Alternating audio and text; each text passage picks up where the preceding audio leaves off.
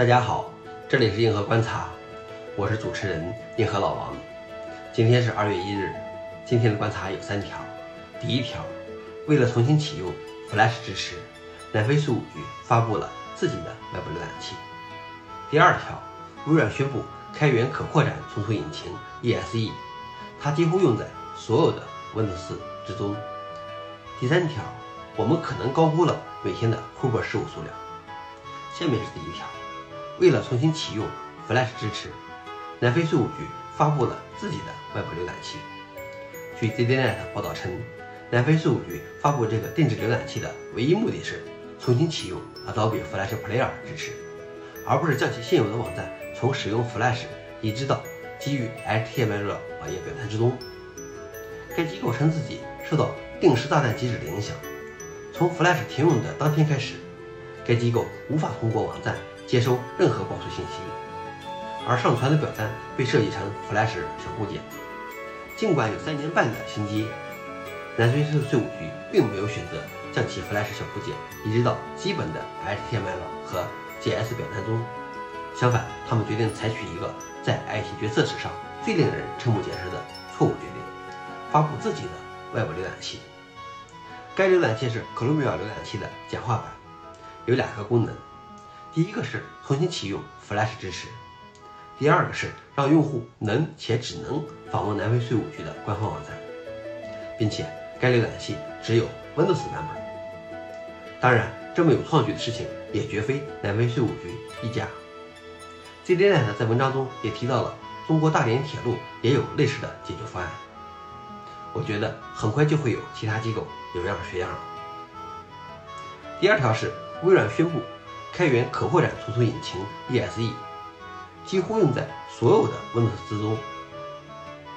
微软的可扩展存储引擎 ESE 是一个非 SQL 数据库引擎，它最早在 Windows NT 3.51中推出，并在上世纪九十年代重写了两次，在此后的二十年中进行了大量的更新。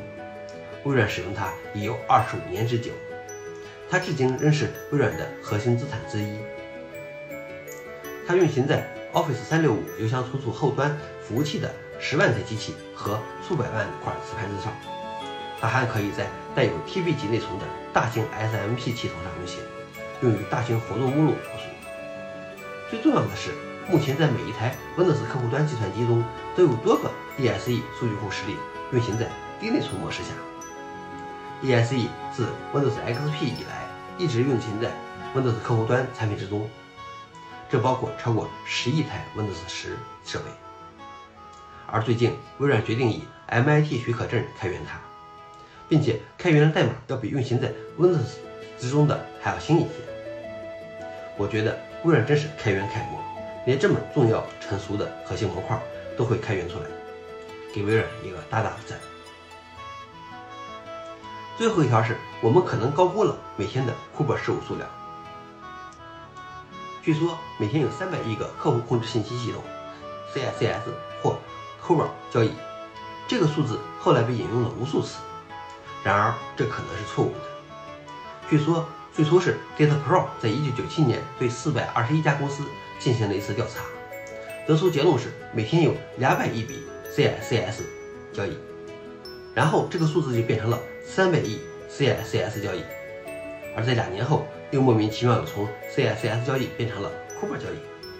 随后，随着 DataPro 于1997年被 Gartner 公司收购，这个数据又变成了来自 Gartner 的。同样，还有一些无稽之谈或过时数据也是来源于该报告。比如说，有两千亿行 Kuber 代码，这是世界上所有源代码的百分之六十到八十。每年新写五十亿行 Kuber 代码。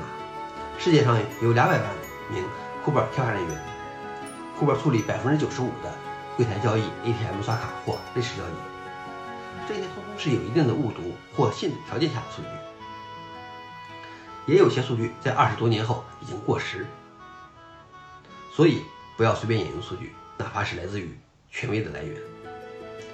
好了，以上就是今天的硬核观察，谢谢大家，我们明天见。